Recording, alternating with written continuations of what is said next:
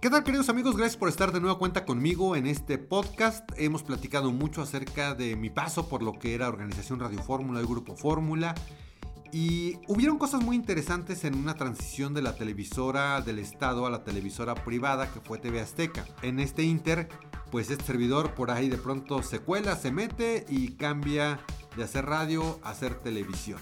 Yo soy Alfonso Vargas Torres. Un café entre amigos con Alfonso Vargas Torres. Así es, mis muy queridos amigos, quiero agradecer antes que nada a todas las personas que escuchan este podcast. Eh, es realmente para mí muy emocionante hacerlo porque pues yo como si no han escuchado estos podcasts y desde el inicio les, les, he platicado en mi trayectoria, pues yo nací en la radio. Así es que pues estar para mí frente a un micrófono realmente es algo que me atrae mucho, que me gusta mucho. Y me encanta mucho transmitirles eh, este, estas experiencias que he tenido. Quizás si tú eres estudiante de la carrera de Ciencias de la Comunicación esto te puede interesar. O si pretendes estudiar la carrera. O bien, no importa que no tengas nada de, relación, nada que ver con la carrera de comunicación. Pues a lo mejor te resulta atractivo conocer un poquito el corazón de los medios de comunicación y todo lo que se vive adentro. Pues bien, en podcasts anteriores hemos platicado acerca de mi experiencia en Radio Fórmula. Les platicaba en la emisión anterior acerca de don Héctor Lechuga y el programa Ensalada de Lechuga. Desde luego aquí también pues conviví, conocí a gente muy valiosa, maravillosa como Flor Berenguer que tenía un programa que se llamaba La Mujer en Voz Alta, como lo fue Alfredo Palacios que sigue al aire todavía con Salud y Belleza, Gina Ibarra que durante mucho tiempo, durante mucho tiempo acompañó a Alfredo Palacios, hoy tiene ya su, su emisión de Mamá a Mamá, incluso ha escrito libros. Eh, también a don Fernando Marcos, a don Pedro Ferriz Santa Cruz, hijo de, hijo de Pedro Ferriz de Con, no sé, a Jacobo Moret, por ejemplo, a grandes y enormes voces que eran de la radio, de cuando iniciaba la radio en México, como era Luis Ignacio Santibáñez, por ejemplo, eh, en fin, locutores de hace muchos años de antaño y yo tuve el honor y el placer de trabajar a su lado. ¿Cómo olvidar también a don Jorge Zúñiga, con esas voces tan elegantes porque pues a mí me ha tocado una transición interesante, queridos amigos, y es de lo que vamos a platicar en este podcast, de cómo ha ido evolucionando México, ha cambiado los medios de comunicación, ha cambiado la ideología de las personas, las herramientas, los sistemas, los métodos, en fin, han cambiado muchas cosas que me tocó vivir en un periodo pues relativamente corto. Podría parecer que pues les está hablando un ancianito, no lo soy, finalmente, empecé a los 17 años a trabajar en esta industria, pero realmente me tocó vivir muchas cosas, me tocó desde escribir en máquina de escribir hasta pues hoy las computadoras, las redes sociales, toda esta transformación que se ha dado en los medios de comunicación. Y yo recuerdo eh, a los locutores de antaño, de, incluso yo todavía no había nacido, les hablo de la radio a lo mejor de los 40, ¿no? Cuando eran las voces tan elegantes de los locutores, ¿no? Cuando era el locutor que tenía una voz impostada y que describía, narraba las cosas de una forma muy muy solemne incluso, a cómo se manejan hoy las cosas incluso en las redes sociales o en estos podcasts. Entonces, bueno, vienen varias transiciones de esos locutores donde yo todavía pues conviví con locutores que hablaban y se vestían muy elegantemente. Don Jorge Zúñiga, por ejemplo, con ese bozarrón, don Ignacio Santibáñez, ¿no? Quienes antaño pues eran la, los, los comentaristas, los conductores que incluso identificaban estaciones legendarias como la W. Recuerdo mucho esas voces de elegantes de XCW, la voz de la América Latina desde México. Voces muy aterciopeladas, ¿no? Entonces, bueno, en Radio Fórmula conviví con muchas personas realmente importantes. En alguna ocasión les platiqué en otro podcast de cómo eh, conocí a Jorge Garralda cuando él fue el director de producción de Organización Radio Fórmula. No duró mucho tiempo realmente. Yo tuve un padrino que era Gerardo Rodríguez Pozos, que era el vicepresidente operativo, gracias al cual entré por ayuda de mi papá, Alfonso Vargas Ramírez.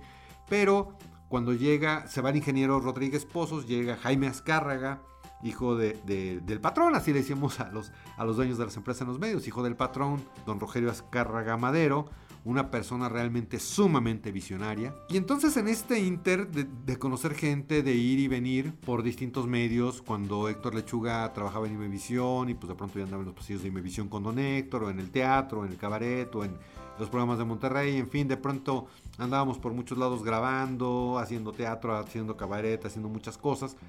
Y en, e, y en ese inter ocurre algo muy interesante en México porque deciden el gobierno federal vender lo que era Imevisión porque pues se determina que no había recursos para mantener esta televisora. Y es que desde luego que pues mantener una televisora pues, es un presupuesto realmente grande. Entonces lo que hace el gobierno federal es que arma un paquete de medios y lo pone a la, bueno, vamos a poner entre comillas venta porque finalmente ustedes saben que todas son concesiones, o sea, todo lo que es la frecuencia de radio y televisión, sea por cable, sea por aire, pertenecen al gobierno. Realmente el gobierno lo, hace, lo que hace es concesionar estas emisoras, estas frecuencias, para que las empresas privadas puedan comercializarlas. De esta manera, pues desde luego XW Televisión, Canal 2, XHGC, Canal 5, en fin, este, todas estas emisoras son concesionadas, incluso las de radio.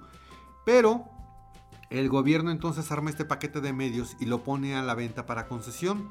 Muchos de los que eran los grandes este, pues realmente no sé cómo llamarles, ¿no? Los magnates, vamos a decirle así, de la comunicación en México, pues obviamente se pelean por esta concesión.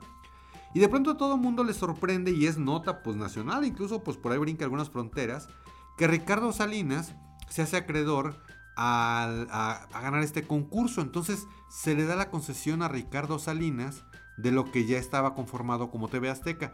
¿Por qué realmente era así? Pues porque muchos decían, oye, pues los Aguirre compiten, que pues pertenecen a grupo, eh, eh, que tienen grupo Radio Centro y los dueños de MBS y todos los que pues ya tienen mucha experiencia en los medios compiten.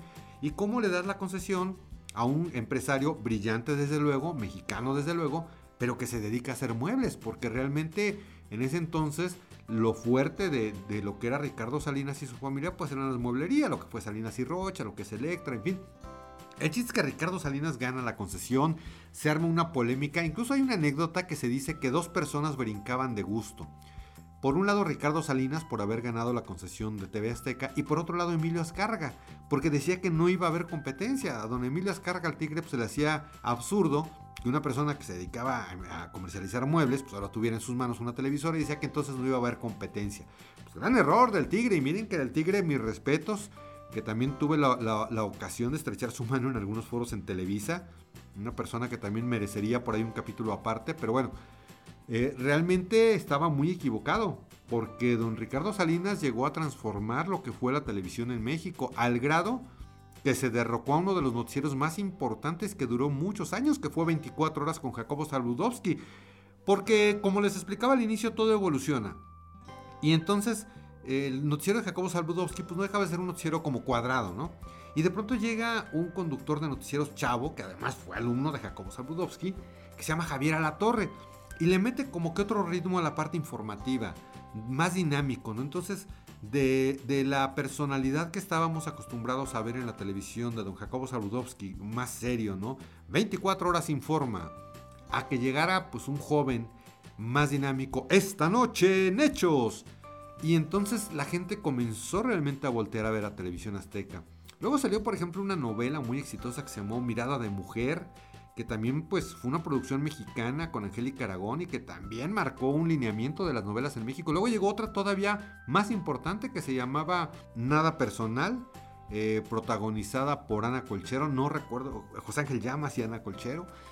Y esta novela le dio un rumbo distinto precisamente a la forma de ver telenovelas en México, porque pues la audiencia estábamos acostumbrados a ver la clásica telenovela donde la mala es muy mala, la buena es muy buena, la, muchacha pobre se enamora del muchacho rico, en medio de ellos siempre hay algo que se opone y finalmente terminan casados y muy felices. Entonces, nada personal llega a romper este esquema de la telenovela en México porque se habla de temas políticos. Surge un personaje que asemeja a lo que era el expresidente ya en ese entonces Carlos Salinas de Gortari. Nunca se ve tal cual, pero pues era esa personalidad de un político eh, de grandes orejas y, y con poco pelo, entonces nunca se ve muy bien y se tratan temas polémicos, políticos, entonces la gente desde luego pues voltea a ver a televisión azteca, ¿no?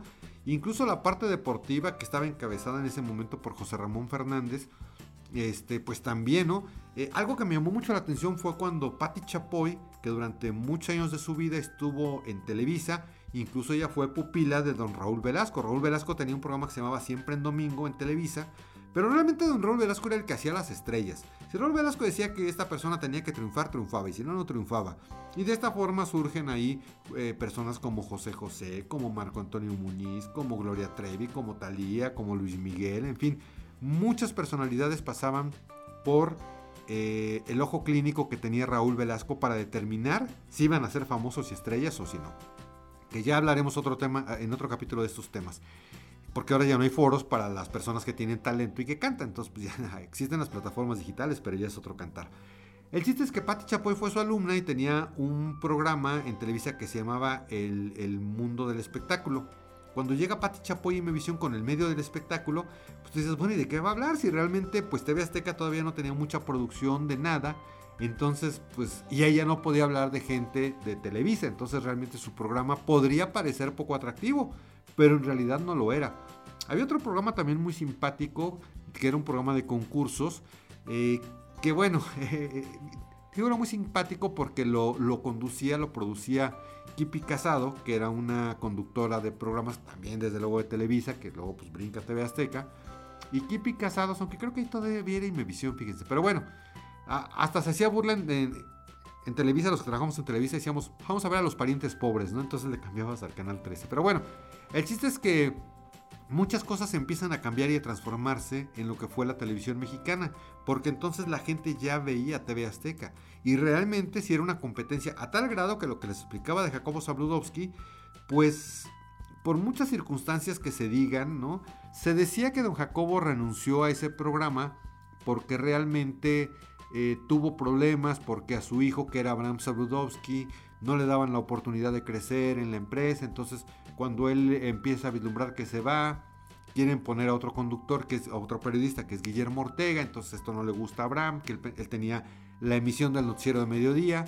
Y bueno, ahí surgió una polémica. El chiste es que don Jacobo se va y le deja prácticamente el camino libre a Javier a la Torre. Llega después eh, Guillermo Ortega Ruiz a conducir el noticiero de la noche, el nocturno, pero realmente la competencia ya se empieza a generar en ese entonces y a gestar en la televisión mexicana. Esto fue muy bueno porque desde luego pues se abrió la puerta y el camino para todos los que trabajábamos en la industria. Obviamente si hay más medios pues hay más chamba y hay más posibilidades de que tú encuentres trabajo. Entonces bueno pues una vez que se abre ya TV Azteca, que don Héctor hacía barriendo la campaña todavía ya en TV Azteca y todo este tipo de situaciones, eh, pues a mí me invita a trabajar Jorge Garralda porque surgió un había tres programas que estaban ya de fijo, tres personajes que estaban de fijo, que era de, de que de Imevisión brincaron a TV Azteca, que fue para Pat Chapoy precisamente en el área de espectáculos, José Ramón Fernández en el área de deportes y Jorge Garralda ya tenía el programa que se llama A quien corresponda, un programa que surge porque pues se le quiere dar como voz al pueblo y es un programa de denuncia. Te platico un poquito por si eres millennial y no ubicas bien eh, a, los personajes ni los programas que te estoy platicando. Era un programa que es un programa donde tú pues ibas, denunciabas y esto se canalizaba a las autoridades. Entonces, es de los programas que sobreviven a esta transformación. Y entonces Jorge Garralda, quien yo conocí en Radio Fórmula, nos hicimos quads y todo esto, pues eventualmente, gracias también a la, a la recomendación de mi amiga Mari Carmen Tudón, ella también trabajó muchos años en, la parte de espectáculos, con Raúl Velasco, si no me recuerdo con Tatiana también, eh, en fin, con muchas personalidades del medio del espectáculo, que era muy amiga de Garralda, este, pues hay como que surge esta cuestión de recomendación de ello, porque no te traes a Alfonso, se necesitaba gente ahí en la producción y, y Jorge, pues realmente yo había hecho muy buena amistad y muy buena química con él y habíamos hecho trabajos muy padres. En algún momento hicimos un noticiero en Radio Fórmula que lo conducía Jorge Garralda, lo conducía Eduardo Pasquel, yo era el productor, entonces realmente había química, ¿no? O sea, era un flujo de trabajo muy padre, además pues los dos estábamos muy chavos, digo, él es un poquito más grande que yo, pero estábamos chavos. Y entonces Jorge me invita a trabajar a TV Azteca, a la producción del programa Quien Corresponda. Y pues ahí es donde yo llego a la televisión, desde luego que seguía el programa de Héctor Lechuga, entonces algo muy importante para mí fue platicar con don Héctor porque yo no quería que Héctor Lechuga pensara que yo me iba porque el programa se, estaba yendo un poco abajo, ¿no? Por, su estado de salud. Les platicaba el, el, capítulo anterior que Héctor tuvo un accidente muy fuerte que casi le cuesta la vida. Y entonces yo llegué a la casa de don Héctor Lechuga a plantearle esta situación y decirle, oye, pues Jorge Garralda me está invitando a trabajar en, en TV Azteca, en su programa y yo pues quiero tomar esta oportunidad porque finalmente también es un cambio, ¿no? Es un cambio, yo pues era un chavo, era inquieto, entonces pues obviamente buscas otras expectativas. La realidad es que don Héctor Lechuga me dio muy bonitos consejos, me dijo que era importante crecer, me dijo que era importante buscar otros horizontes y desde luego pues que me dio la bendición y adelante. Entonces pues yo me fui con esa tranquilidad de que don Héctor no pensara que yo me estaba allí, o sea, que yo había buscado la oportunidad cuando realmente pues a mí este Jorge me buscó para hacer equipo y desde luego que pues yo con mucho gusto acepté porque aparte de que siempre creí en el concepto de ese programa que ya será tema del próximo podcast, pues insisto, había muy buena química con Jorge Garralda, eh, cuando yo llegué a, platicar con él y conocí pues las oficinas y a la gente, pero realmente era un grupo de chavos que también buscaban eh, de alguna manera eh, es que es, esa mentalidad cuando tú traes de chavo, o en ese entonces cuando tú entrabas a los medios de comunicación era como yo quiero entrar a, los medios para decir la verdad, para cambiar muchas cosas, para hacer justicia, para que sea un foro realmente que sirva para expresar y para ayudar y para que los demás expresen. Y justamente a quien corresponda, pues en su momento cuando, cuando nació, pues era eso, era un foro abierto, era un espacio que te permitía cambiar la vida de muchas gentes, porque realmente pues, se cambiaban las vidas, ¿no? Hablo en pasado porque hace tiempo que no pertenezco al programa, ya no sé cómo sea el corazón del programa, pero bueno, le estoy hablando de principios de los 90 ya. Así es que pues queridos amigos, ya próximamente les estaré platicando más acerca de entonces cómo llego a TV Azteca, cómo se manejan las cosas en TV Azteca. Y desde luego que pues por ahí he estado buscando algunas entrevistas, miren, ya realmente estamos a fin de año, este 2019 eh, se está yendo.